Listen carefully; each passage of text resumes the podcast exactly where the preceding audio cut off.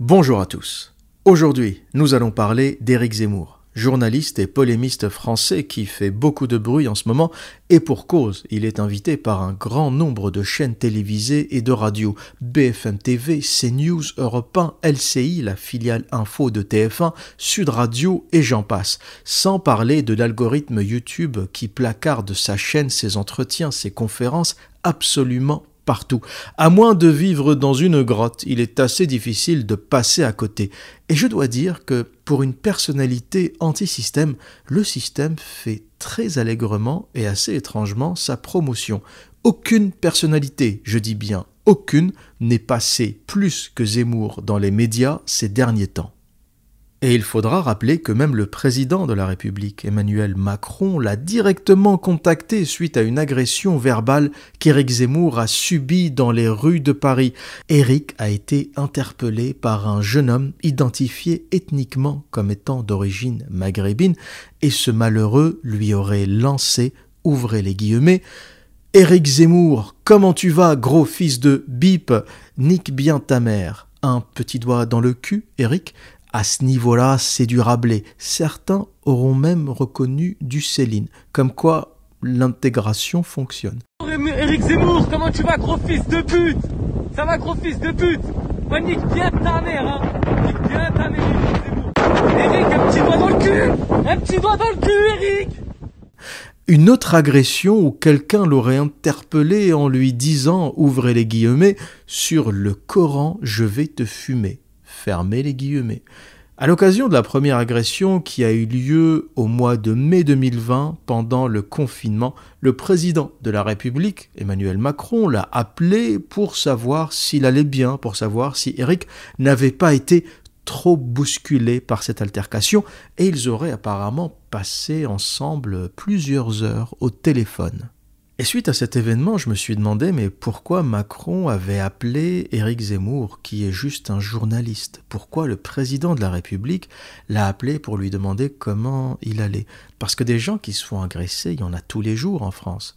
Euh, des policiers, euh, des civils, euh, et je pense que Macron ne les appelle pas nécessairement tous les soirs pour savoir comment ils vont. Donc, un, pourquoi appeler Zemmour? Deux, pourquoi le président de la République discute des heures au téléphone avec Zemmour, qui n'est ni plus ni moins qu'un polémiste? Et trois, pourquoi l'Élysée a voulu que cet appel soit médiatisé? Parce qu'on va dire que Macron aurait pu appeler Zemmour euh, secrètement. On a les moyens de le faire. Il aurait pris la ligne privée de l'Élysée. Personne n'aurait jamais su qu'il a appelé euh, Zemmour. Il aurait pu demander à Zemmour de ne pas parler de cet euh, épisode. Mais il y a eu volonté de l'Élysée de médiatiser cet appel, il y a eu volonté de dire voilà, le président de la République a appelé Éric Zemmour, il faut que tout le monde le sache. Et pourquoi l'Élysée a fait ça? Pourquoi ce rapprochement entre Emmanuel Macron et Éric Zemmour, en sachant que Éric Zemmour, à un moment ou à un autre, se présenterait aux élections, qu'il serait donc candidat euh, contre Macron. Et c'est un rapprochement assez bizarre entre l'opposition et le pouvoir en place, parce qu'officiellement, Éric Zemmour représente l'opposition, c'est-à-dire tout ce qui est contre le pouvoir en place, tout ce qui est contre le système en place, et Emmanuel Macron représente le système. Donc ces perméabilités sont assez nouvelles entre l'opposition et le pouvoir en place, et ça veut dire quelque part que tout a explosé, il n'y a plus d'opposition, il n'y a plus euh, de système. Quelque part, le système et l'opposition forment un seul ensemble qui donne l'illusion au petit peuple qu'il y a une opposition, mais en réalité, tout le monde mange à la même table. Il n'y a plus réellement de, de démocratie. Les États, notamment en Europe, sont gouvernés par des technocrates qui décident de l'avenir du pays et tout le reste autour c'est euh, du bruit, c'est des marionnettes, euh, c'est une comédie, voilà, c'est une énorme comédie. Et si on fait le parallèle avec un autre événement, c'est vrai que Zemmour a été agressé à deux reprises verbalement, il faut le rappeler, hein, personne ne l'a euh, agressé physiquement, il a été agressé verbalement à deux reprises, le président de la République l'appelle, et on peut citer un autre polémiste, un humoriste polémiste, Dieudonné, qui a subi euh, une tentative d'assassinat. On n'est plus vraiment dans l'insulte. Hein. Une voiture a roulé sur la scène pendant les répétitions, un peu avant le spectacle, Ça s'est passé en juin 2019. Le Parisien a repris cette information. Aucun autre média euh, télévisé n'en a parlé. Mais c'est une chose assez grave, en fait. Parce que Dieudonné, tu l'aimes, tu l'aimes pas, t'es d'accord avec lui, t'es pas d'accord avec lui. Ça reste un humoriste, ça reste un polémiste. Comme Zemmour, d'ailleurs, on va dire qu'ils n'ont pas le même combat. Zemmour a choisi son combat, il est contre les musulmans. Et Dieudonné a choisi son combat, il est contre une certaine élite juive. Et je pense que les deux ont le droit de s'exprimer, les deux ont le droit de dire ce qu'ils pensent. Je valide ni totalement ce que dit Zemmour, ni totalement ce que dit Dieudonné, mais je pense qu'ils ont le droit de s'exprimer. Et je pense que dans leurs domaines respectifs, euh, la polémique et le journalisme pour Zemmour, euh, l'humour et la polémique pour Dieudonné, je pense qu'ils sont tous les deux extrêmement talentueux dans leurs domaines respectifs, même s'ils n'abordent pas les mêmes sujets. Et je me dis que Dieudonné doit autant être protégé que Zemmour s'il a subi euh, une tentative d'assassinat, parce que là c'est une voiture qui a roulé sur la scène, qui a blessé deux techniciens, il se trouve que Dieudonné n'était pas là au moment où c'était arrivé, ou peut-être qu'il était allé faire autre chose, mais il aurait pu être là, la voiture aurait pu lui rouler dessus, et ça aurait pu mal se finir. Et il n'a reçu d'appel téléphonique de personne, il n'a pas eu de protection policière, Zemmour a une protection policière, et donc euh, ce deux poids, deux mesures de la République française est assez dérangeant. Des citoyens différents sont traités différemment, on va hyper médiatiser une insulte. Il hein. faut rappeler que l'altercation de Zemmour, c'était euh, un gamin qui voulait faire un Snapchat sur les réseaux sociaux. Il faut rappeler aussi que ce gamin a fait une vidéo de 5 minutes pour s'excuser euh, et dire qu'il a fait de la merde, alors certainement parce qu'il avait peur d'aller en tôle, parce qu'il avait peur de toutes les répercussions, mais on comprend qu'on n'est pas euh, dans un... C'est pas un grand criminel, quoi. C'est un gamin qui a voulu faire le buzz, un gamin de banlieue, certainement pas très éduqué, certainement pas très intelligent. Il a balancé une connerie et il a fait derrière, sur Snapchat, et il a fait derrière une vidéo de 5 minutes pour s'excuser. Bonsoir, je tiens à faire cette intervention pour pouvoir m'expliquer sur ce qui s'est passé. Tout d'abord, ce jour-là, je m'attendais pas à croiser Henrik Zemmour, une personne avec laquelle je suis en total désaccord sur ses idées et sur tout ce qu'il véhicule. En le voyant, je me suis laissé emporter. Mais je tiens à préciser plusieurs choses. La première, c'est que je ne l'ai pas touché. que j'ai toujours gardé une bonne distance entre lui et moi. Je n'avais ni l'intention ni l'envie de l'agresser physiquement. La deuxième, c'est que je ne lui ai pas craché dessus. On peut voir dans une vidéo que j'ai publiée par la suite me vanter de lui avoir craché dessus, mais c'est complètement faux. Vraiment, c'est complètement faux, c'est pas vrai. Donc euh, je sais que j'ai mal agi, j'aurais pas dû agir de cette façon. J'ai pu le blesser et choquer beaucoup de monde et je regrette vraiment mon geste.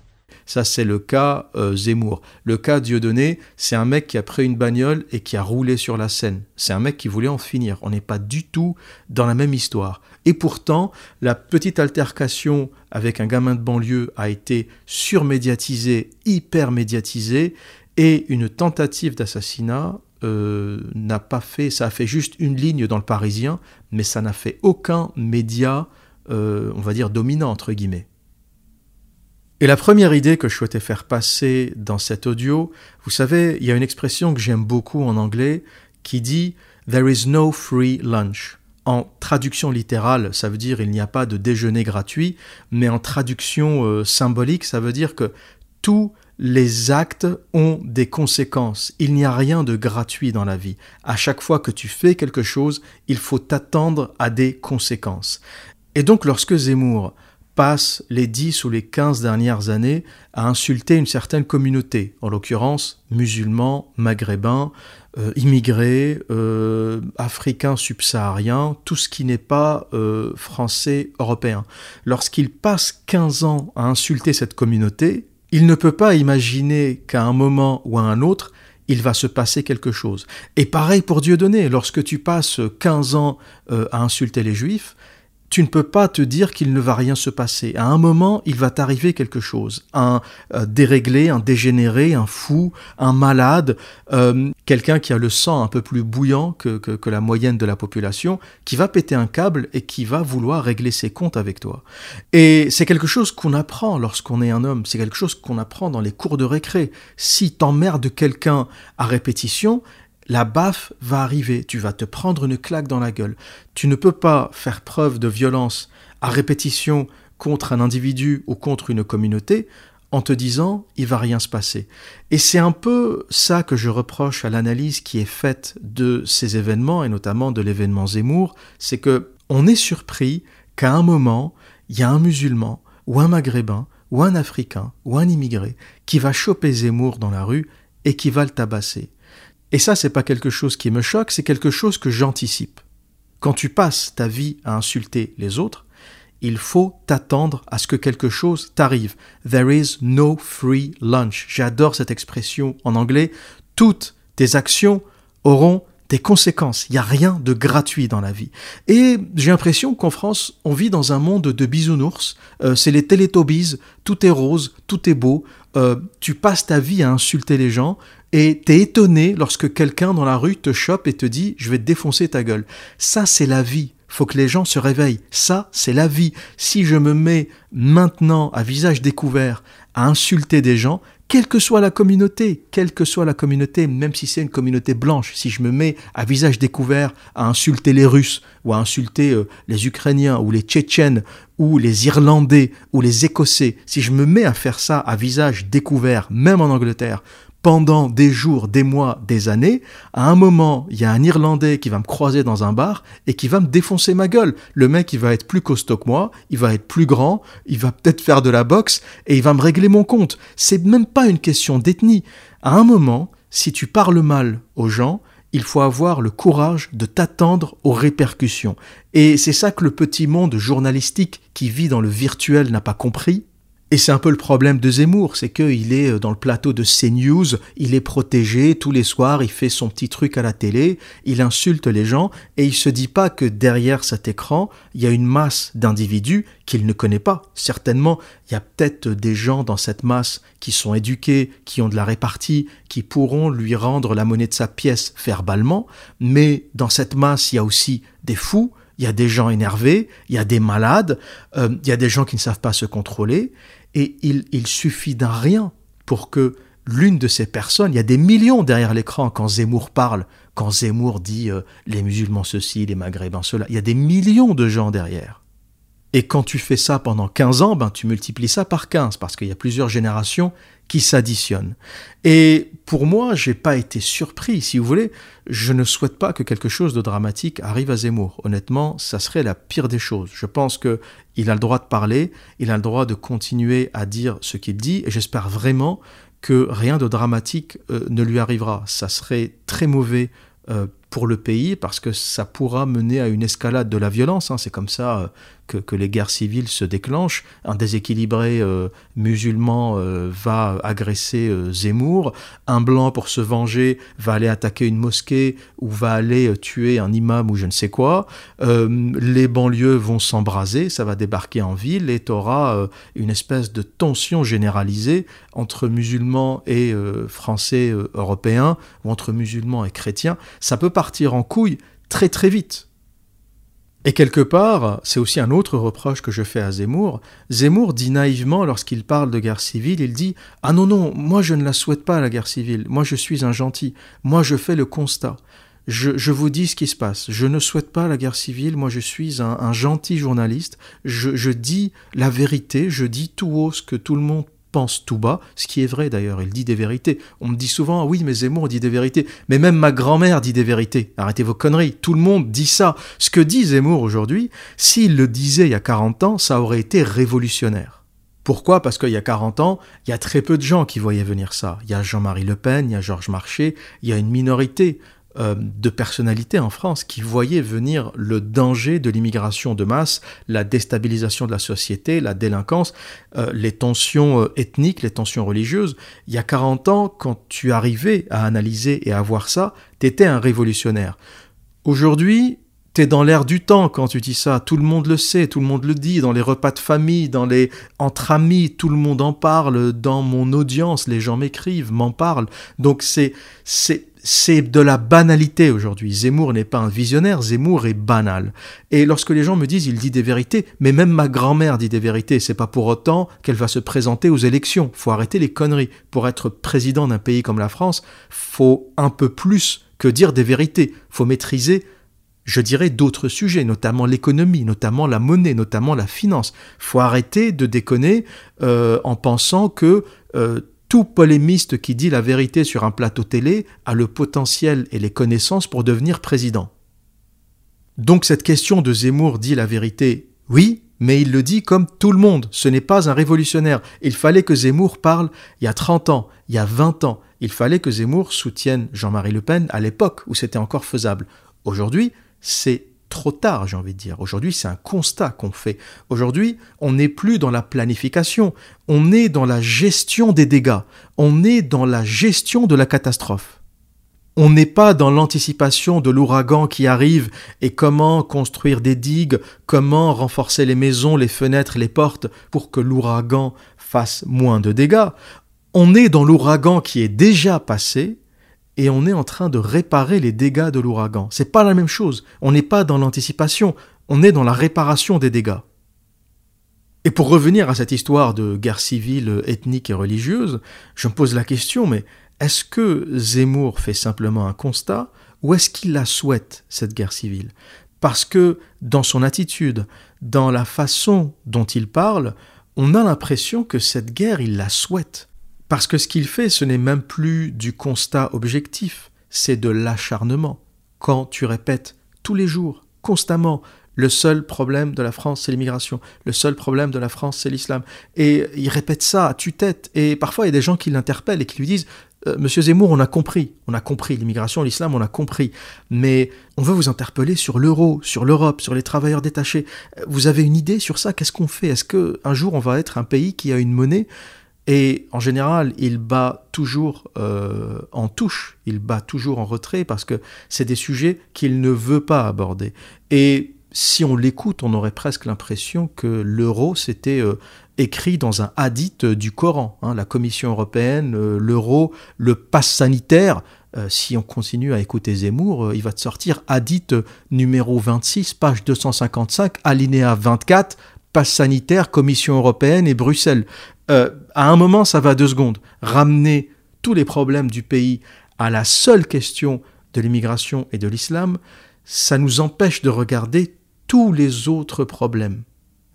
L'islam et l'immigration, c'est un problème. C'est un parmi les problèmes de cette nation, de ce pays qui s'appelle la France, qu'on essaye d'appeler la République depuis 200 euh, ans. D'ailleurs, Personne n'ose dire la France aujourd'hui, on dit la République. Respecter les lois de la République. Mais moi je connais pas la République. C'est quoi cette merde? C'est quoi la République? C'est l'institution qui a égorgé le roi de France. On dit guillotiner pour faire poli. Euh, la guillotine, c'est juste une version sophistiquée de l'égorgement.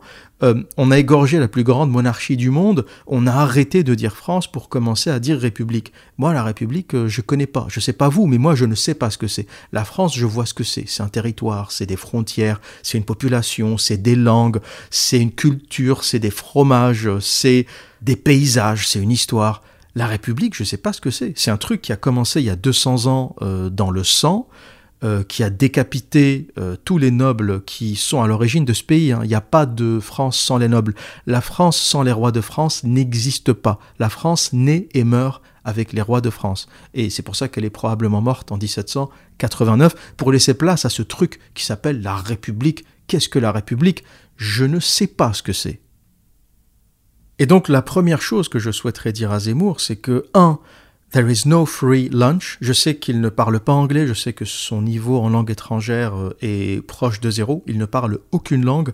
C'est pas un voyageur, c'est pas quelqu'un qui a découvert le monde, c'est pas quelqu'un qui, qui a voyagé. C'est peut-être un peu un de ses problèmes. Hein. Zemmour est passé de la maison à l'école, à Sciences Po, au livre sans vraiment explorer le monde. Et il le dit lui-même, il, ne parle pas anglais et ça l'a un peu bloqué aussi hein, dans ses démarches d'apprentissage de l'économie.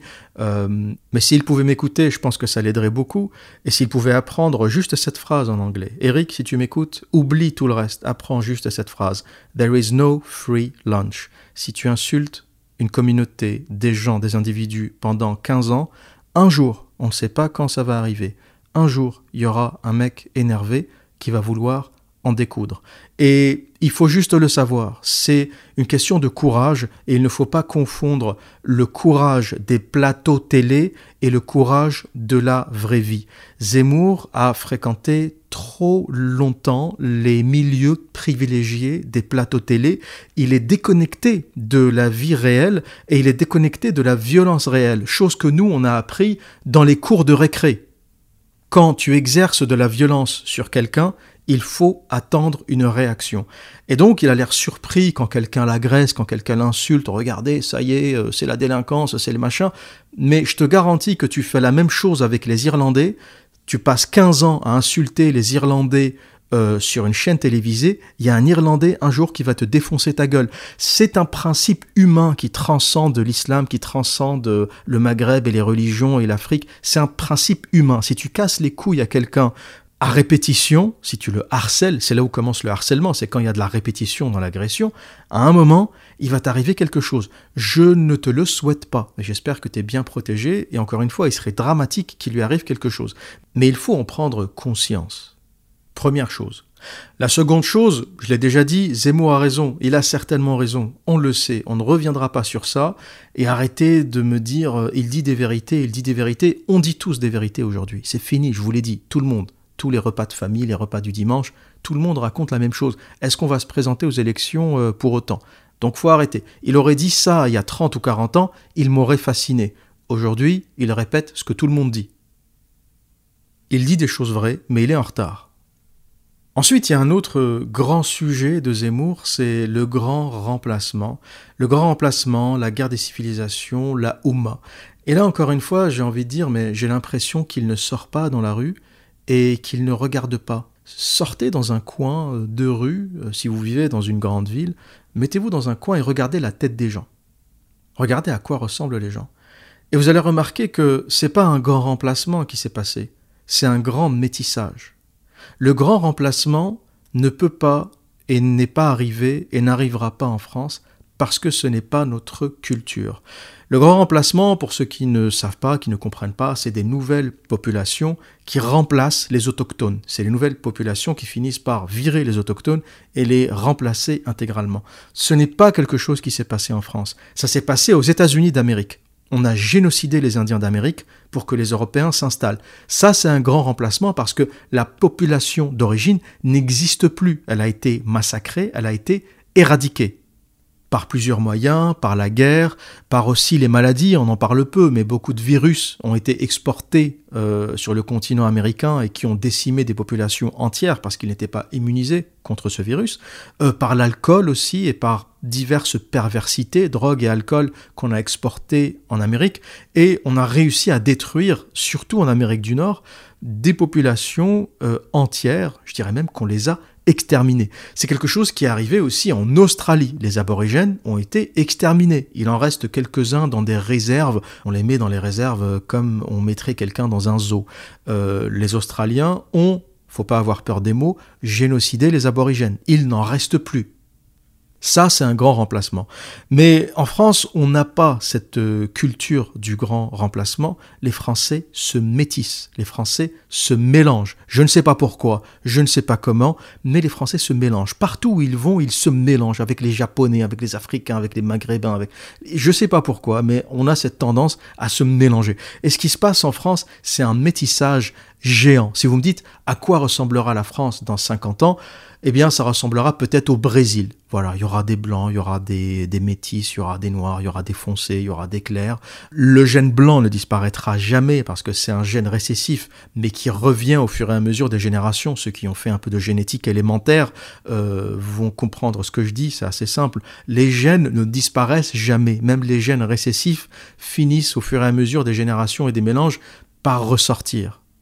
On a même vu des extrêmes aux États-Unis où un couple d'Afro-Américains a eu un enfant blanc. Il y a même eu toute une enquête, ce qu'il a été volé, les gens les regardaient de travers dans la rue. Ce qui se passait, c'est qu'en fait, les deux étaient métis, les deux avaient un ancêtre blanc, donc les deux avaient ce gène récessif, et il y a toujours une chance pour que ce gène récessif euh, remonte et que un couple de métis un couple de métis africains ou de métis des îles euh, peut avoir un enfant euh, blond euh, aux yeux clairs.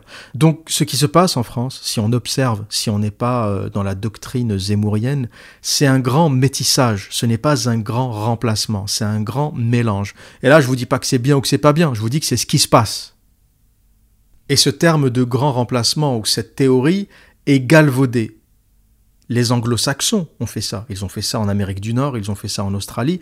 Nous, on ne l'a pas fait. On ne l'a jamais fait. On n'a jamais génocidé un peuple, on n'a jamais exterminé un peuple lorsqu'on se projetait à l'extérieur. Et sur notre propre territoire, en France, bah, on se métisse. Voilà, ça c'est l'histoire de la France. On n'est pas des génocidaires. On est des gens qui se mélangent. Donc par pitié, arrêtez euh, de parler de grands remplacements, c'est un terme galvaudé. Il y a eu quelques grands remplacements dans l'histoire de l'humanité et les meilleurs exemples, c'est les États-Unis d'Amérique, le Canada dans une certaine mesure et l'Australie. Ce sont des peuples qui ont été effacés de la surface de la Terre, ce sont des peuples qui sont en voie de disparition. Comme les rhinocéros, comme certaines espèces en danger, les aborigènes euh, sont en voie de disparition et les Indiens d'Amérique, pour moi, ont quasiment disparu. Les Indiens d'Amérique du Nord, du moins. Et encore une fois, lorsqu'on va ou lorsqu'on se déplace en Amérique du Sud, on remarque que la logique des Portugais est assez proche de la logique des Français. Les Portugais, au Brésil, se sont métissés. Les Espagnols, dans une moindre mesure. On va dire que les Espagnols, c'est un peu entre la France et euh, et les Anglais, entre la France et les Anglo-Saxons. Les Espagnols ont eu leur dose et leur lot de massacres, à mon sens, et ils se sont aussi métissés dans une certaine mesure. Donc les grands remplacements, on les connaît, les peuples qui ont disparu, on les connaît, et il faut arrêter d'utiliser ce terme pour parler de la France. Il y a un métissage géant qui est en train de se passer, et le terme le plus juste, c'est le grand métissage, et pas le grand remplacement. Autre sujet que Zemmour tient à cœur, c'est la guerre des civilisations entre l'islam unifié et la chrétienté, entre les peuples musulmans et les peuples occidentaux, et il parle aussi de la Oumma. La Oumma, c'est cette grande nation musulmane et unifiée qui viendrait faire la guerre à l'Occident.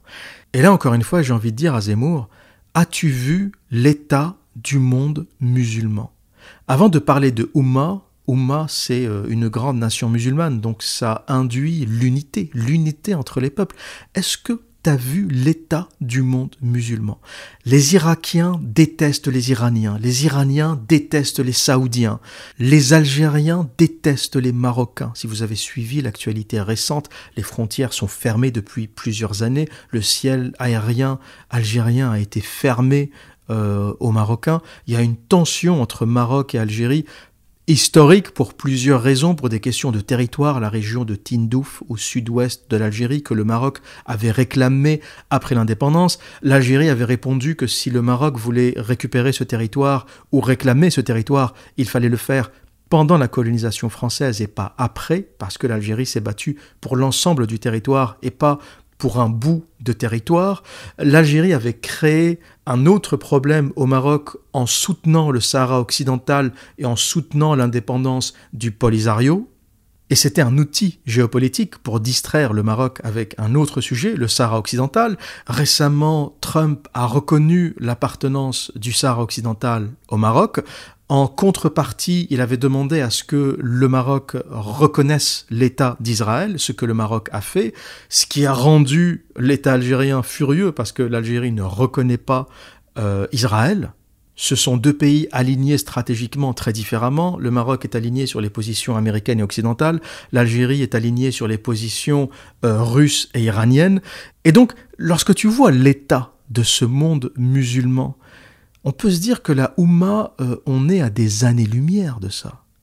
L'Arabie saoudite et le Qatar sont alignés sur les États-Unis, l'Iran est aligné sur la Russie, il n'y a rien d'unifié, il n'y a pas de Oumma là-dedans. Je pense qu'il y a plus de risques euh, de guerre qui éclatent au sein du monde musulman que euh, de cette grande guerre fantasmée par Zemmour entre le monde musulman et l'Occident.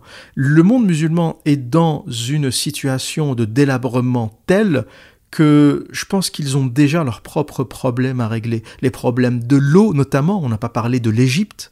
Égypte qui a frôlé la guerre avec le Soudan, les choses se sont un peu normalisées, ils ont trouvé un accord autour de la consommation d'eau, mais il faut savoir que l'Égypte, avec une population de 120 millions d'habitants, est euh, à la fin du Nil en fait, hein, il récupère ce qu'il reste de l'eau du Nil, les Soudanais récupèrent l'eau du Nil avant les Égyptiens, et les Éthiopiens récupèrent l'eau du Nil encore avant. Et donc il y a eu à un moment des tensions incroyables autour d'un barrage qui devait être construit en Éthiopie pour capter l'eau du Nil, ce qui en laisserait encore moins au Soudan et encore moins à l'Égypte.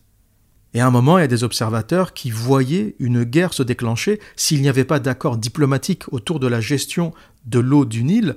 Euh, L'Égypte euh, n'allait pas se laisser faire et euh, il n'était pas inconcevable que ce barrage soit bombardé ou que sa construction soit empêchée.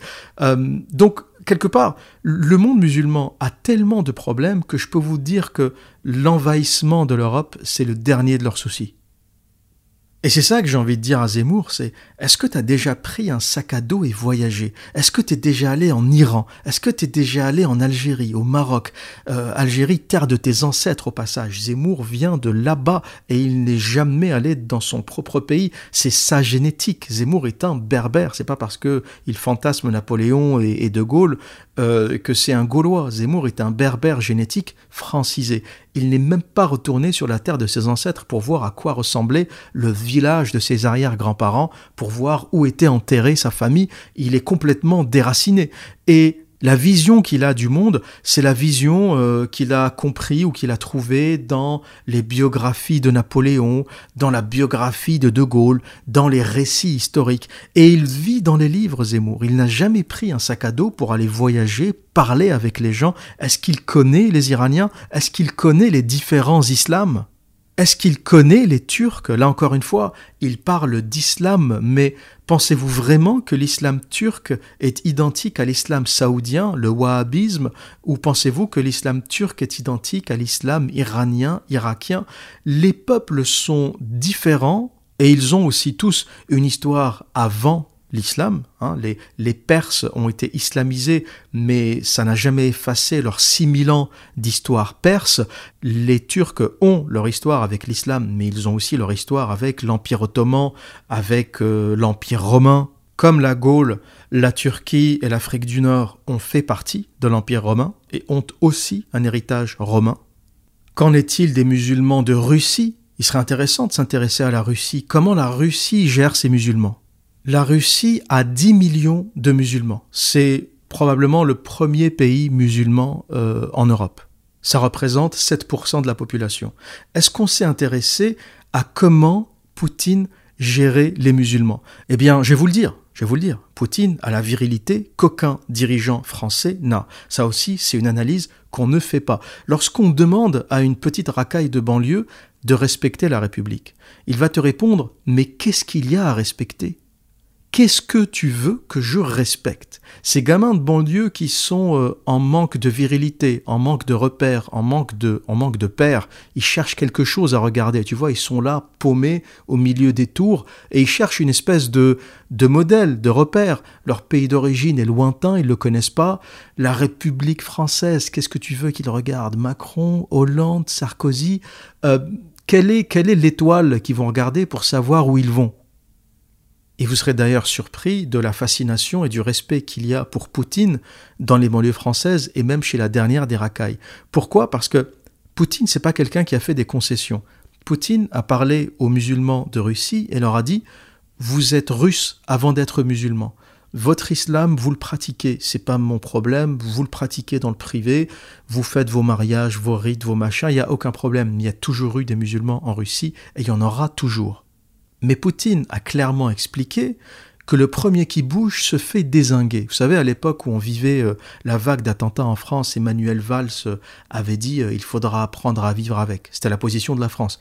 On ne peut rien faire, faudra apprendre à vivre avec. Puis ensuite, on a réalisé que finalement, la France savait fermer les frontières, contrôler les gens, le pass sanitaire, le pass machin, le En fait, on savait, on a réalisé. Je dirais que l'un des avantages de cette crise sanitaire, c'est qu'on a réalisé que l'État français était puissant, qu'il était hyper puissant, qu'on avait des moyens de contrôle, qu'on avait des moyens de surveillance, qu'on avait suffisamment de policiers pour contrôler dans la rue qui mettait un masque, qui ne le mettait pas. On avait suffisamment de policiers pour contrôler les attestations. Fallait remplir une attestation pour aller acheter du pain. L'État français est puissant, il est surpuissant. Sauf qu'il utilise ça que dans les domaines où ça l'intéresse. Quand j'ai vu ça, je me suis dit que si on mettait cette énergie et ces moyens pour régler le problème des banlieues, on pourrait le faire.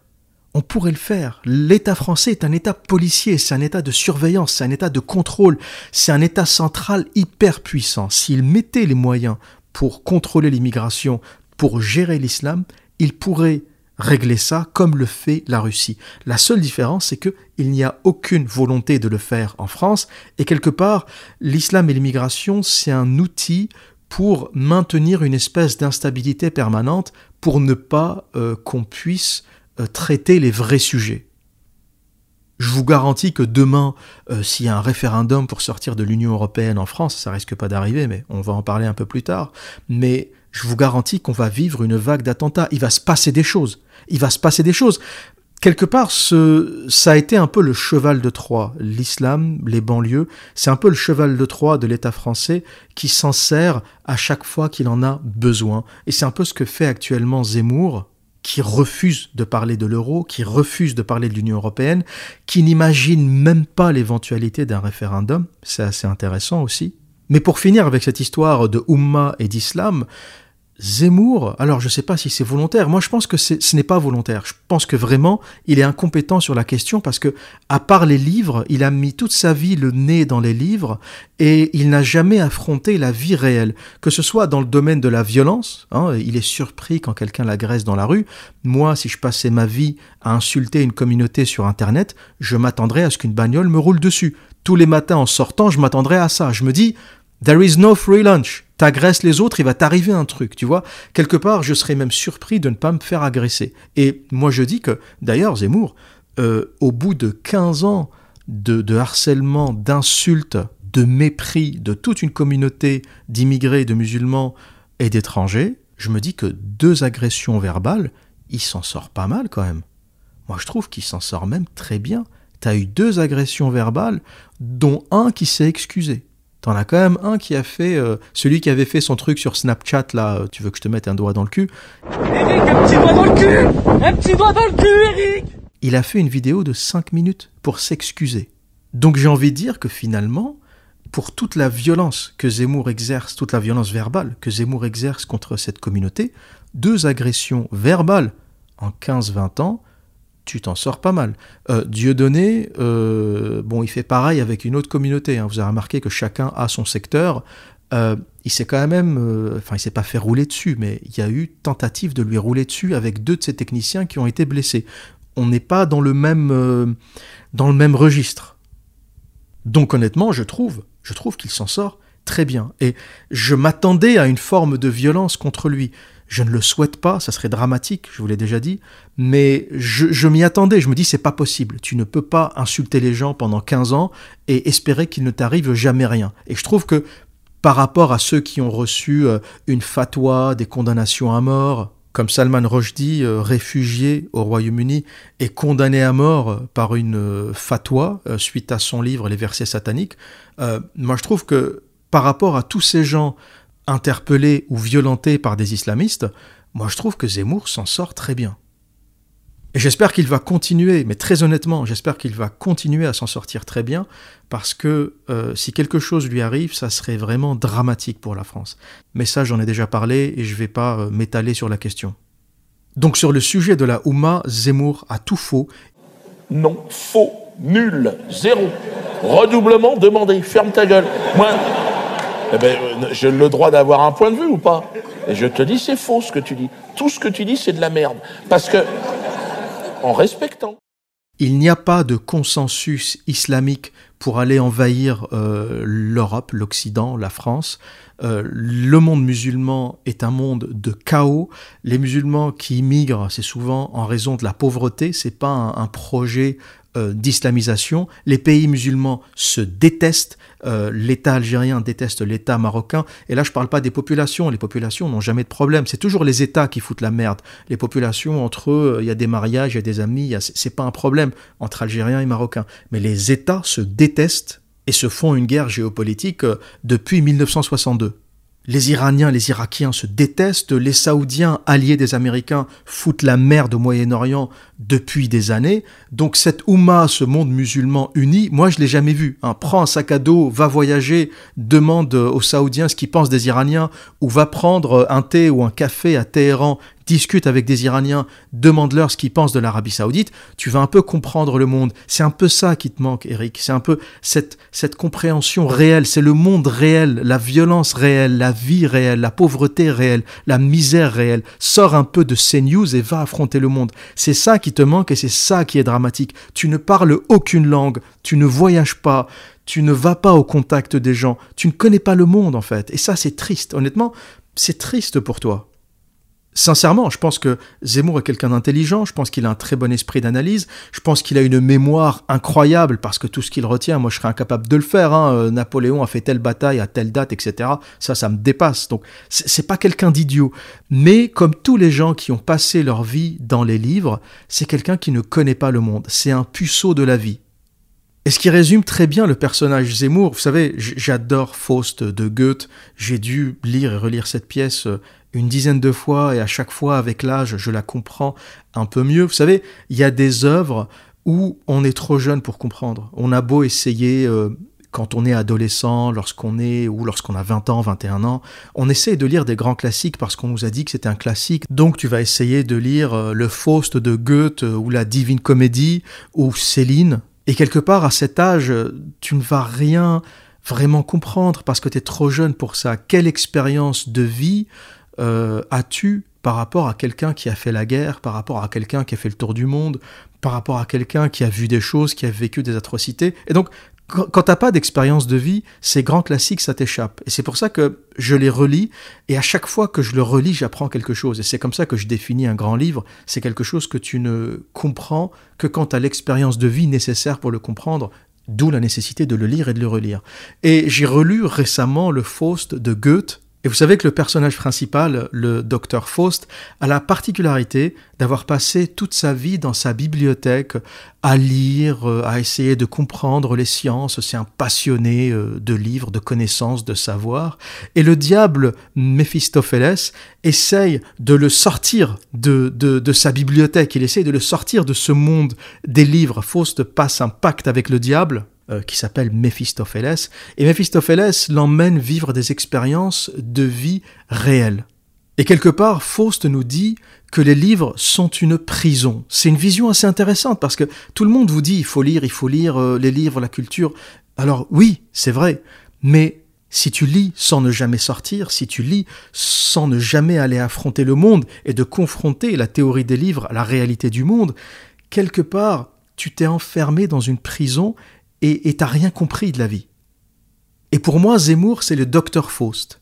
Zemmour, c'est le docteur Faust qui est piégé dans les livres. Alors, on l'entend parler de Napoléon. Pourquoi Napoléon est allé en Russie? Pourquoi Napoléon a fait ceci? Pourquoi De Gaulle a lâché l'Algérie Et on le voit citer constamment. À chaque fois qu'il parle, Zemmour, toutes les trois, quatre phrases, il va citer un personnage historique. Et t'as envie de lui dire, mais Zemmour, Eric, toi, tu penses quoi, toi, de la vie? Toi, pas De Gaulle, arrête de me casser les couilles avec De Gaulle. De Gaulle, c'est pas un prophète, il a fait des choses bien, il a fait des conneries aussi. De Gaulle a lâché les pieds noirs d'Algérie, il allait les voir en leur disant « je vous ai compris », et quelques mois plus tard, il les a abandonnés, il les a laissés se faire massacrer par le FLN, c'était la valise ou le bateau, et euh, un million d'Européens, c'est probablement l'un des plus grands exodes de l'histoire, un million, un million et demi d'Européens quittent l'Algérie euh, en, en moins d'un an, ça a dû se faire en six mois. C'est un exode dont on ne parle pas suffisamment, c'est une histoire d'ailleurs qu'on n'a pas suffisamment écrit. De Gaulle n'a pas fait que des choses bien. Demande aux pieds noirs ou demande aux descendants de pieds noirs, dont tu fais partie d'ailleurs, ce que tu penses du discours de De Gaulle, je vous ai compris. En réalité, ce discours euh, voulait dire je vous ai enculé. Euh, de Gaulle savait très bien qu'il allait lâcher l'Algérie, savait très bien que la France n'avait plus les moyens. Donc il faut arrêter de citer ces personnages historiques. Napoléon a fait des conneries aussi. Euh, il n'y a, a pas eu... Ils ont fait des choses, ils ont vécu leur vie, mais ils ont fait aussi des erreurs. Pourquoi? Parce que c'est des humains. Certes, c'est de grands humains, c'est de grands bonhommes, c'est de grands personnages, mais ils ont fait, ils ont eu leur lot de conneries. Mais contrairement à toi, Eric, eux, ils ont vécu leur vie. Ils n'ont pas passé leur vie à vivre au travers d'autres personnages. Ils ont vécu leur vie. Napoléon est allé en Égypte, Napoléon est allé en Russie. Napoléon a fait la guerre en première ligne. Napoléon n'est pas resté le nez plongé dans un livre en train d'enculer les mouches et de se demander si Vercingétorix aurait dû faire ci ou ça.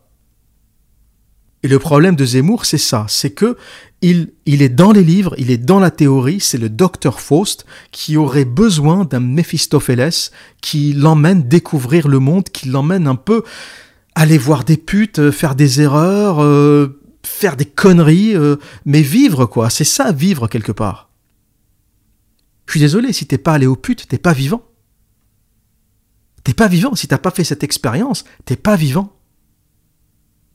Les prostituées font partie des femmes les plus incroyables que j'ai jamais croisées.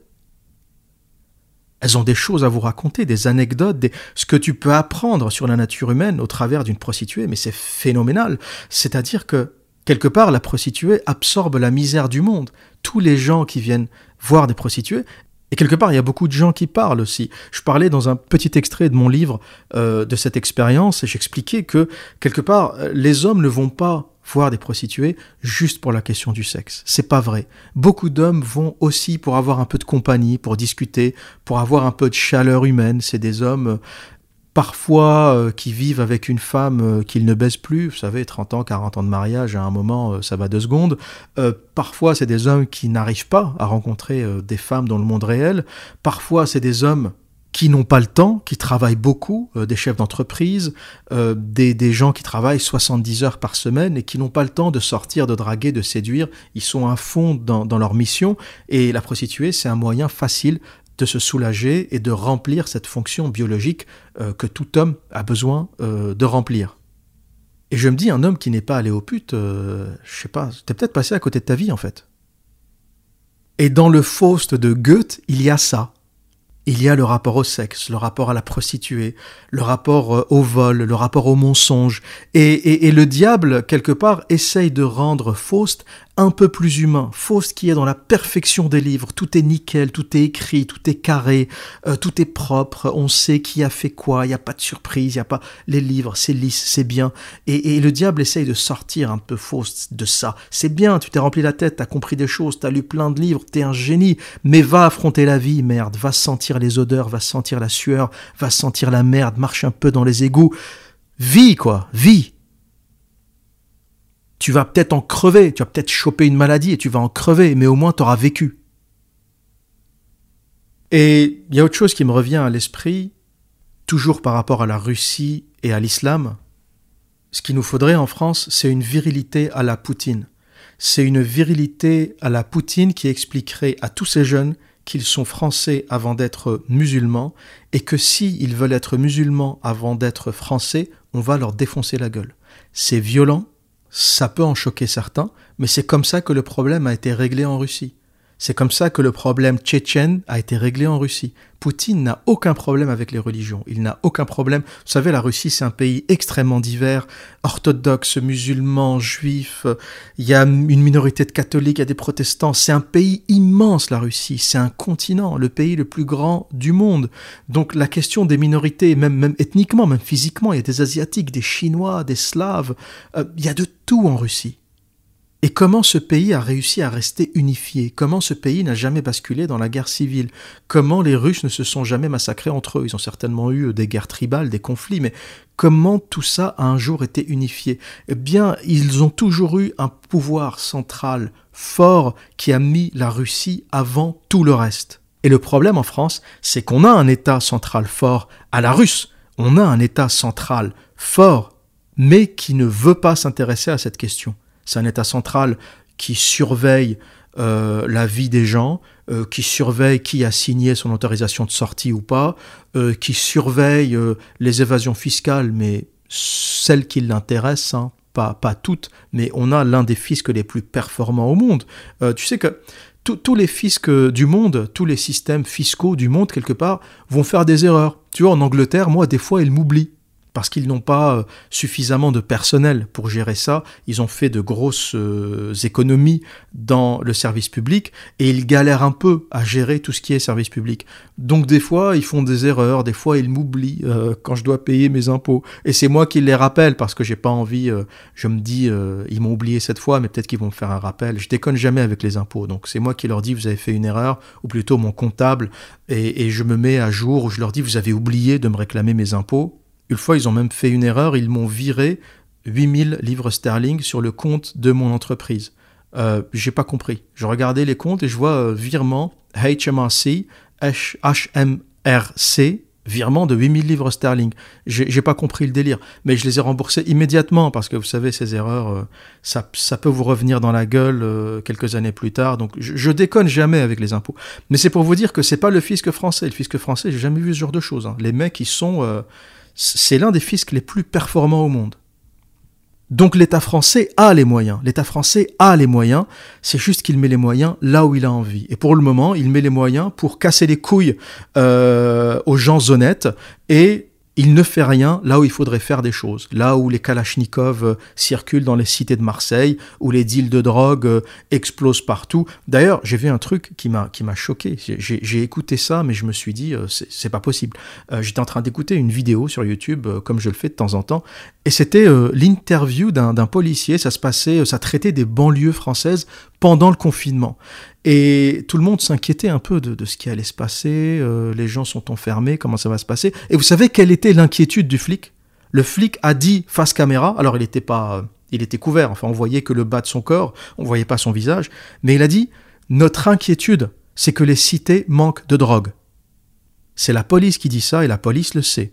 Pourquoi? Parce que les cités sont endormies, sont anesthésiées avec euh, la drogue. Il y a la drogue qui arrive, donc euh, ils sont anesthésiés au sens premier du terme, hein, c'est-à-dire qu'ils fument, ils consomment, donc euh, quand tu as pris ta dose, t'as pas envie d'aller faire la guerre, et ils sont aussi euh, financièrement anesthésiés, c'est-à-dire que l'argent tourne, la drogue tourne, et ils ont de quoi manger, de quoi acheter des aliments, etc., en plus de toucher le RSA, bien sûr, parce que tout le reste, c'est de l'argent au black. Et la police qui te dit que ma plus grande inquiétude, c'est que les cités manquent de drogue, t'as tout compris. T'as tout compris, ça résume la France. J'aimerais bien que Zemmour reprenne le sujet d'ailleurs. La police française qui te dit que notre plus grande inquiétude, c'est pas les voitures qui crament, c'est pas euh, le soulèvement dans les cités, non, non, c'est que les cités manquent de drogue. Pourquoi?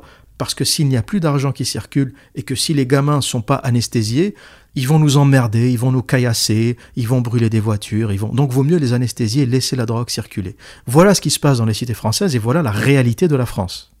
Un État super puissant qui laisse faire. Il va emmerder un petit artisan euh, boucher ou un, ou un artisan plombier pour qu'il paye ses impôts jusqu'au dernier centime, et il va en même temps s'assurer que la drogue circule bien dans les cités pour éviter tout conflit et toute agressivité. Et je le dis et je le répète, les cités ont besoin de virilité, les cités ont besoin d'un Poutine, et vous verrez que le jour où ces gamins auront une figure emblématique comme Poutine qui fera la terreur dans les cités, le problème sera définitivement réglé et de toute façon, ils n'auront pas le choix. C'est où ils marchent droit ou on les extermine jusqu'au dernier. C'est ce qu'a dit Poutine, je chasserai les terroristes jusque dans les chiottes. Au même moment où Valls disait il faudra apprendre à vivre avec, Poutine disait je vais les chasser jusque dans les chiottes.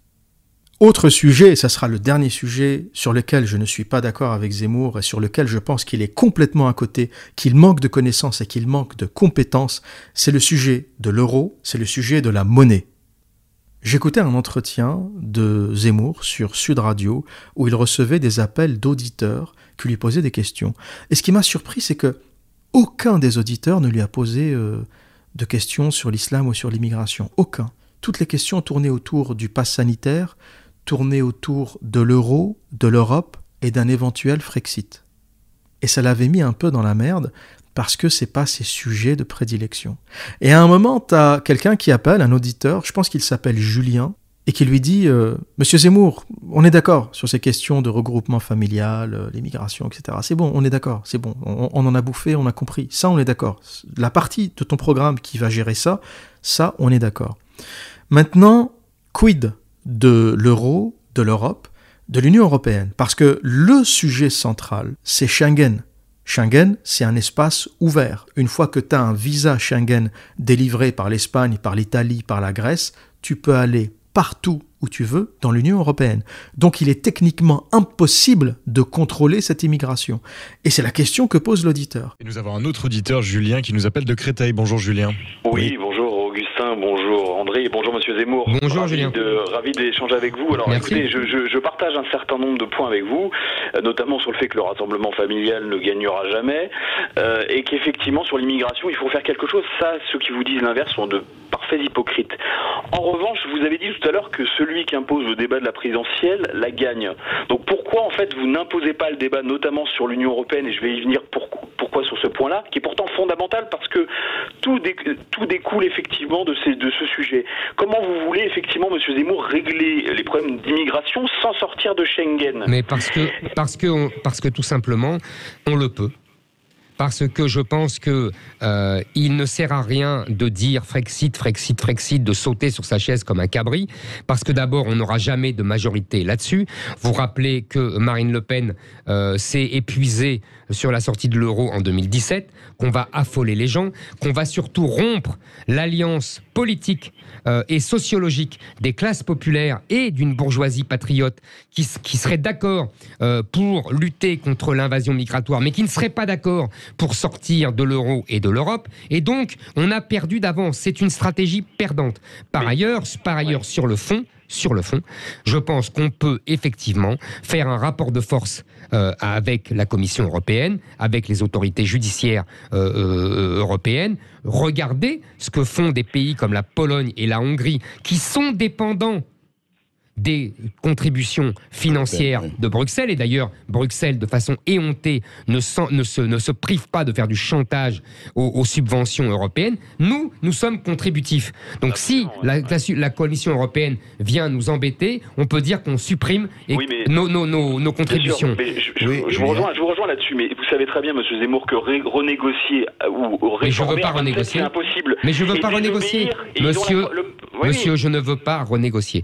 Je veux simplement dire, la France fait ce qu'elle veut sur deux, trois sujets, immigration, industrie, nous, et nous attendons une renégociation. S'il n'y a pas de renégociation, on s'en moque, puisque de toute façon, on prendra des mesures. Que va faire la Commission de Bruxelles? Comme disait Jacques Chirac, elle va nous déclarer la guerre? Non. Vous savez très bien qu'avec l'euro, on peut nous copier. euh, Pas nous du tout, monsieur. On ne peut rien faire. On, on est la France. Est-ce que vous vous rendez compte que la Pologne et la Hongrie résistent Et la France ne le pourrait pas Sixième Encore le puissance. zloty en Pologne, euh, Monsieur Zemmour, vous le savez, et ça c'est quand même un des- une des grosses différences. Ils ont encore leur monnaie nationale. oui, et alors Et donc nous, moi je veux bien, je vous suis, je vous dis, je, je, Moi, je pense, si de vous voulez, je pense, si vous voulez, qu'il faut, il faut effectivement que la France cesse de vouloir être le bon élève de l'Europe, que la France cesse de vouloir toujours plus euh, de de- d'intégration européenne, que la Commission de Bruxelles cesse de déborder de ses compétences et qu'on revienne au principe sain de l'Europe qui est la subsidiarité et donc que l'État national reprenne un maximum de compétences. Mais ça, on peut le faire sans sortir de l'Europe. On n'aura pas de majorité, cher monsieur, pour sortir de l'Europe parce que les Français ne sont pas les Anglais. Voilà, c'est comme ça. C'est une banalité, mais c'est comme ça. On n'a pas eu la même histoire au XXe siècle. On a perdu des guerres là où les Anglais l'ont gagné. Euh, on ne, s'assume plus euh, comme seul contre tous. On l'a fait jadis. On a affronté Et en- toute l'Europe, mais on ne l'assume plus. C'est, il faut prendre les- le, le peuple français comme il est aujourd'hui et l'histoire de 2005, France là où elle est. Non. Il a voté non en 2005. Oui, mais Il a voté non en 2005, mais l'enjeu n'était pas la sortie de l'Europe, cher monsieur. Ouais, Excusez-moi, oui, c'était repousser le, repousser le traité constitutionnel. C'est vrai. Et, Ben et oui. Même M. Macron à la BBC en 2017 avait reconnu que s'il y avait un référendum sur le Frexit, il y aurait probablement, aux journalistes de la BBC, il lui avait dit il y aurait probablement une majorité qui voterait Ben, pour. je pense qu'il Monsieur se- Macron, je pense que Monsieur Eurogaga. Macron- Et Zemmour répond, comme toujours, on est la France, euh, on fait ce qu'on veut, euh, on va, euh, on va aller contre les traités européens. Et c'est pas sérieux.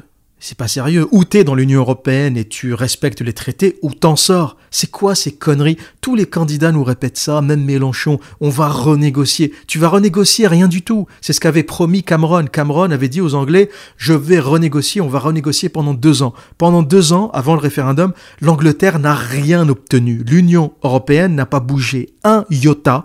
Les traités ne sont pas modifiables. Il y a eu le référendum et il y a eu Brexit. Point. Donc toutes ces conneries de on est la France, on va renégocier, on va refaire, on va dire, on va... C'est des conneries. Et on entend aussi Zemmour parler de la question de la Hongrie et de la Pologne. Oui, mais regardez la Hongrie, ce qu'ils ont fait, la Pologne, ils peuvent se battre contre l'Europe. Alors déjà, ils se sont battus contre rien du tout. Ils ont fait du bruit, mais qu'est-ce qui change fondamentalement euh, en Hongrie et, en Pologne?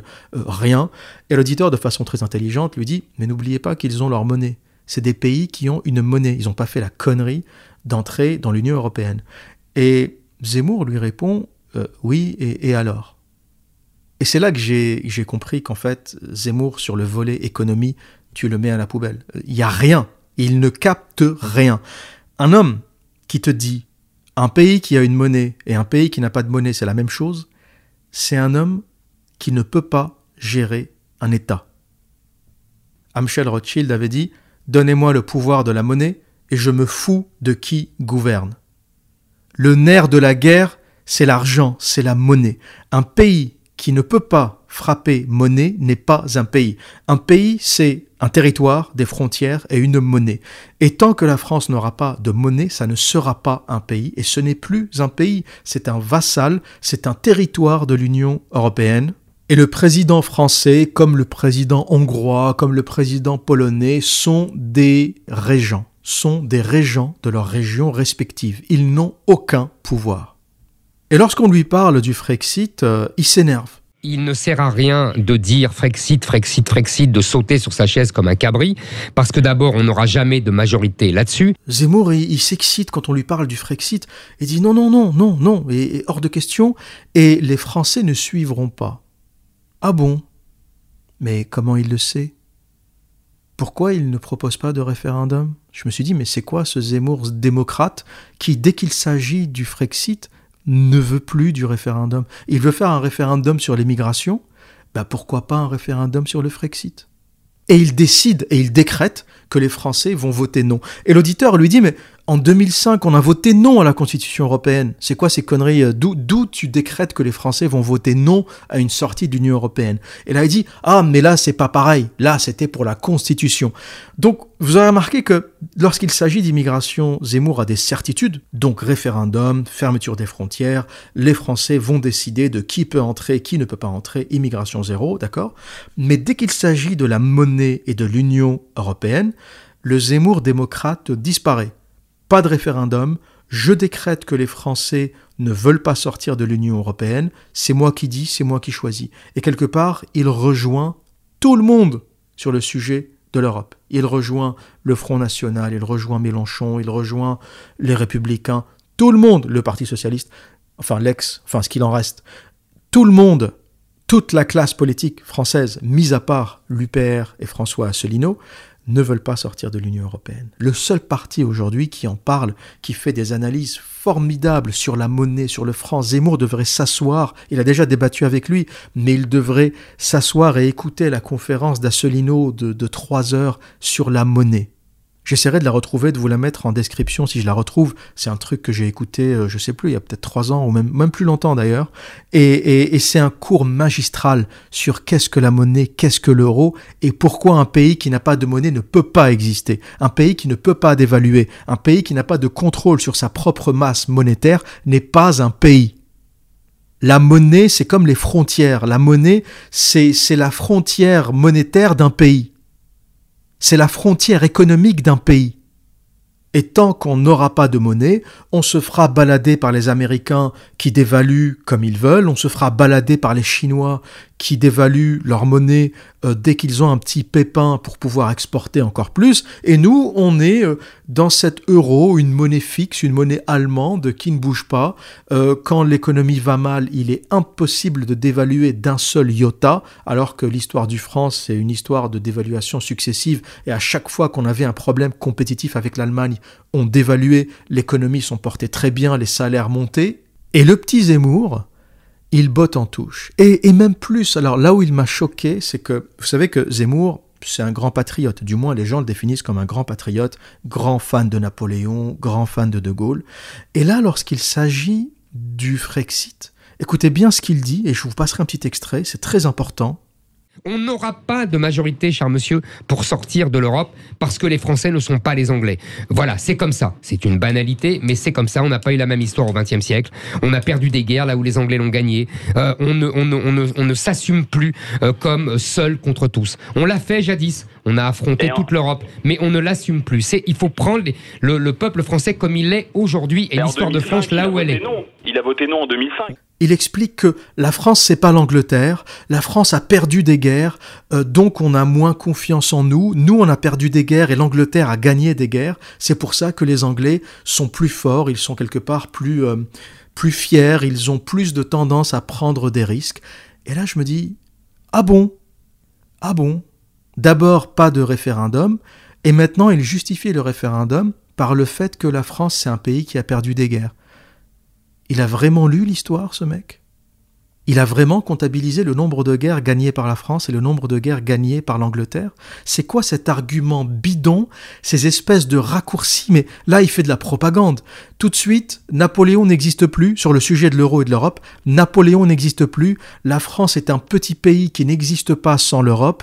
Euh, on n'est pas l'Angleterre. Les Anglais quelque part, c'est comme ça qu'il les dépeint. C'est les forts qui ont gagné les guerres, qui ont confiance en eux, qui sont dominants, qui sont arrogants, et donc eux peuvent faire un Brexit, voter oui, sortir, euh, prendre leur destin en main, et on voit ce qui se passe en Angleterre, les salaires sont en train de monter. 8,8%, presque 10% d'augmentation juste cette année. Il y a une pénurie de main-d'œuvre, beaucoup d'auditeurs m'ont écrit, l'observateur, il y a une pénurie de main-d'œuvre en Angleterre, qu'est-ce que t'en penses? J'en pense que c'est très bien parce que les pénuries de main-d'œuvre font exploser les salaires à la hausse. Voilà ce qui se passe. Quand on trouve pas des gens pour travailler, on les paye mieux, on leur donne de meilleures conditions de travail pour, euh, pour qu'ils travaillent la répartition du capital change. Moins de capital et plus d'argent dans les poches des salariés. Voilà ce qui se passe en Angleterre. Arrêtez de pleurnicher parce qu'il manque deux poids de yaourt dans les rayons. Oui, il y a un problème de main-d'œuvre. On manque de main-d'œuvre. On manque de main-d'œuvre sur les chantiers. On manque de serveurs. On manque de conducteurs, de camions. L'Angleterre, on a l'impression que c'est devenu d'un seul coup un chantier. On, manque de tout. On a besoin de travailleurs. Résultat, les salaires explosent. Il y a des employeurs qui augmentent les bonus de fin d'année pour pouvoir euh, embaucher, pour pouvoir euh, motiver les gens à travailler pour eux. Voilà ce qui se passe en Angleterre depuis le Brexit. Arrêtez d'écouter la propagande qui vous dit il manque une boîte de thon et deux pots de yaourt euh, dans les rayons. Voilà le résultat du Brexit. Je vais vous dire un truc, si les rayons sont vides et que les salaires montent de 10, 15, 20%, moi je dis Mazel Tov, mission accomplie. Les gens ont plus d'argent dans leur poche. Et on attendra que les rayons soient remplis pour les dépenser. Donc voilà le problème de Zemmour et l'hypocrisie de Zemmour. Dès qu'il s'agit de l'euro, du Frexit, de l'Union européenne, le grand Napoléon devient petit, le grand de Gaulle devient petit. Les Français ont peur, les Français ont perdu la guerre, les Français euh, ne peuvent pas vivre sans l'Union européenne. On redevient d'un seul coup un petit pays et ça m'avait marqué, ça m'avait marqué parce que j'ai écouté cet euh, entretien euh, hier. Avant ça, j'avais écouté autre chose et donc j'entendais ce Zemmour patriote de la grande France, du grand Napoléon, de la campagne de Russie, de Napoléon, de l'Algérie, de la colonisation et je me dis mais c'est incroyable, et c'est c'est un vrai patriote. Il nous dépeint la France comme la nation des nations, la plus grande nation qui n'ait jamais existé sur Terre. Et dès que tu abordes le sujet de l'euro, c'est fini. C'est fini. Napoléon, c'est une petite merde qui a perdu la guerre. De Gaulle, euh, on ne sait pas trop ce qu'il a fait. Les Français n'ont pas confiance en eux. C'est un petit peuple qui ne peut pas vivre sans l'Europe. C'est un peuple terrorisé. C'est un peuple qui va voter non au Frexit parce qu'il a peur de vivre sans la Roumanie et sans la Lettonie. Il a transformé la France en, merde intégrale. C'est fini. terminé, on ferme la boutique. Et ce deux poids, deux mesures chez Zemmour est flagrant et j'en suis arrivé à me dire, et c'est un peu la conclusion de, ce podcast, c'est est-ce qu'il est vraiment authentique dans sa démarche? Quand, quand je l'entends dire lorsqu'il s'agit de l'euro, à quel point la France est petite, et lorsqu'il s'agit de l'immigration, à quel point la France est grande. Donc faut choisir où la France est grande et elle a les moyens de se battre sur tous les terrains, économie, immigration, islam, où la France est petite et elle n'a pas les moyens de se battre, et c'est valable autant pour l'Union européenne que sur la question migratoire, parce qu'on ne règle rien sans la considération géopolitique de l'Union européenne. La Banque centrale européenne est à Francfort. On nous a mis le Parlement européen à Strasbourg et la Banque centrale européenne à Francfort. L'argent, l'économie, c'est chez les Allemands. Le Parlement, l'enculage de mouches et la politique, c'est en France. Et je vois très bien les Allemands ricaner et discuter de ça. Tu vois, le moment où ils ont discuté euh, où on allait mettre la Banque centrale. Je vois très bien les Allemands dire, écoute, le fric, on va éviter de le donner à ces cingouins. C'est comme ça que les Allemands voient les Français. Hein. faut être réaliste sur la question. Écoute, le fric, on va le mettre chez nous. Tu mets ça à Francfort. Faut qu'on garde la main sur ça. On va pas laisser les Italiens, les Français, les Espagnols euh, gérer l'argent. Euh, tu leur donnes le Parlement. C'est des littéraires. L'enculage de mouches, ils ont fait ça toute leur vie. Euh, ils n'arrêtent pas de parler du passé. Quand tu vois quelqu'un comme Zemmour, tu as envie de donner raison aux Allemands tu leur donnes l'enculage de mouches, ils vont aller discuter du sexe des anges à Strasbourg, et ils vont nous foutre la paix. Voilà comment est divisée l'Union européenne. Les choses sérieuses, l'industrie, l'économie, la finance, la banque, la banque centrale, c'est en Allemagne. Tout le reste, l'enculage de mouches, euh, les parlements, euh, les euh, discutations politiques, c'est à Bruxelles, c'est à Strasbourg. Les trucs pas sérieux, en fait, c'est hors d'Allemagne. Les Allemands ont compris qu'ils voulaient les machines à imprimer l'argent chez eux. Tout le reste, tu peux le donner à ces sous-développés euh, de la partie sud euh, du continent. Voilà l'Europe d'aujourd'hui. Banque centrale en Allemagne, Parlement à Strasbourg. Les Allemands gèrent le fric, conformément à la citation d'Amschel Rothschild, Donnez-moi le pouvoir de l'argent et je me fous de qui gouverne. Et les Français ont gardé le Parlement, enculage de mouche, euh, discutation autour du sexe des anges, et on y est depuis des années, et on va y être encore avec des gens comme Zemmour pendant des années. C'est malheureux pour la France, mais c'est ça qui est en train de se passer. Il n'y a plus de parti politique. En fait, il n'y a qu'un seul parti politique, que ce soit Macron, Zemmour, Mélenchon, la droite, la gauche. En fait, tout ça, c'est un seul et grand parti pro-européen. C'est un seul et grand parti fanatique de la dictature européenne, européiste, on appellera ça comme on voudra. On n'aura pas de majorité, cher monsieur, pour sortir de l'Europe parce que les Français ne sont pas les Anglais. Voilà, c'est comme ça. C'est une banalité, mais c'est comme ça. On n'a pas eu la même histoire au XXe siècle. On a perdu des guerres là où les Anglais l'ont gagné. Euh, on ne, on ne, on ne, s'assume plus euh, comme seul contre tous. On l'a fait jadis. On a affronté toute l'Europe, mais on ne l'assume plus. C'est, il faut prendre le, peuple français comme il est aujourd'hui et l'histoire de France là où elle est. Non. Il a voté non en 2005. Mais c'est sidérant qu'aucun des candidats ne traite de la monnaie, ne traite de l'argent. Malheureusement, on n'est pas des pragmatiques. Euh, moi, je vais vous dire un truc. Napoléon, c'est bien. Euh, de Gaulle, c'est bien. Mais aujourd'hui, euh, je vais être honnête, je m'en branle de ces histoires. Je m'en branle de ces histoires. C'est pas ça qui donne à manger aux gens. C'est pas ça qui met de l'essence dans la voiture. C'est pas ça qui donne un avenir aux gens. C'est bien d'avoir un passé, mais ça serait bien d'avoir un avenir. Et pour le moment, Zemmour, c'est surtout le passé.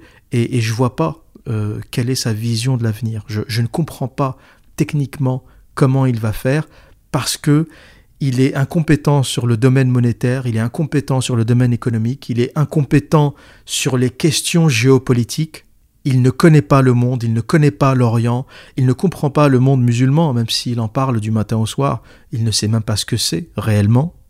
Et j'ai envie de dire, c'est assez dramatique euh, ce qui nous arrive, c'est assez dramatique, on est pris en otage par... Euh, par une espèce de, spectacle. Voilà, c'est un spectacle et on va bouffer encore du Zemmour euh, jusqu'aux élections, quoi. Et ça va être la même chose, la même rengaine.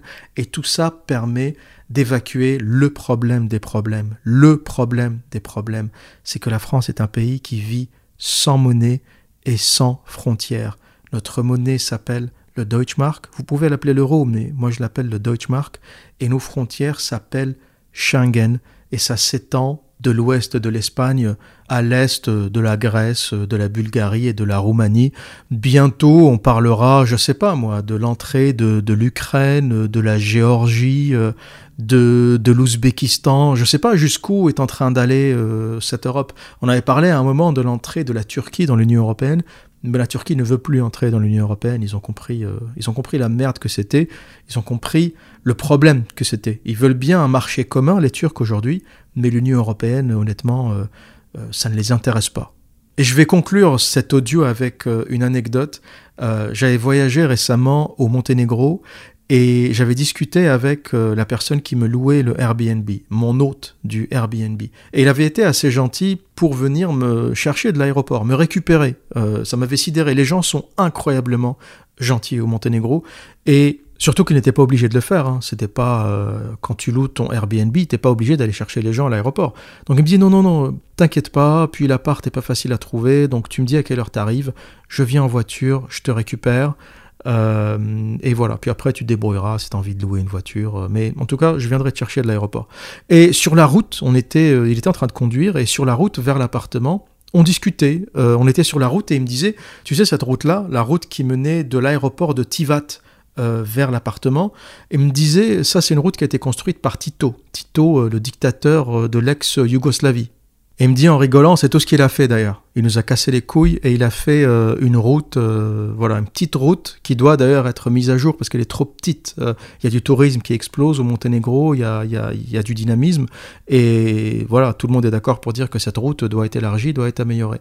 Et une chose en amenant une autre, on a commencé à parler de l'Union européenne et je lui dis mais vous pensez quoi de l'Union européenne euh, ici? Est-ce qu'il y a un projet pour que le Monténégro intègre l'Union européenne?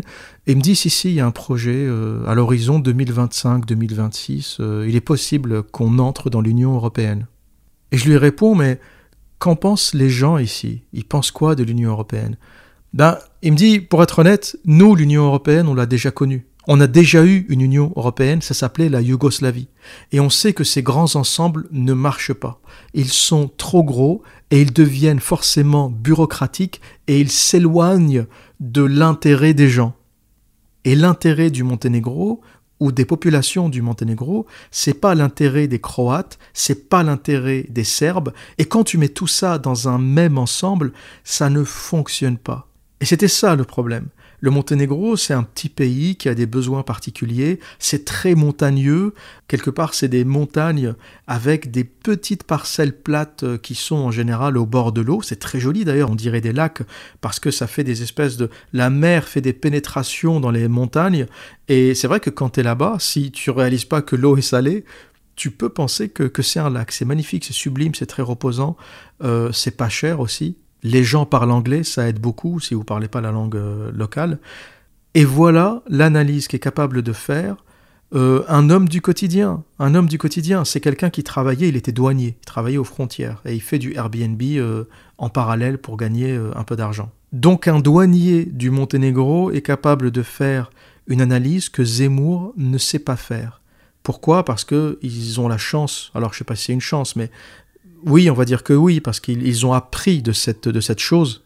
Ils ont goûté à la Yougoslavie, ils ont goûté à ce grand ensemble euh, avec un dictateur à sa tête, Tito, et ils ont compris que pour un petit pays comme le Monténégro, avec une petite population, des gens qui se connaissent, un, équilibre local, on n'avait pas besoin d'un mastodonte comme l'Union européenne, euh, avec des décisions prises à Bruxelles pour gérer leurs intérêts. Ils n'ont pas besoin de ça. Ils préfèrent gérer leurs taxes eux-mêmes, leurs impôts eux-mêmes.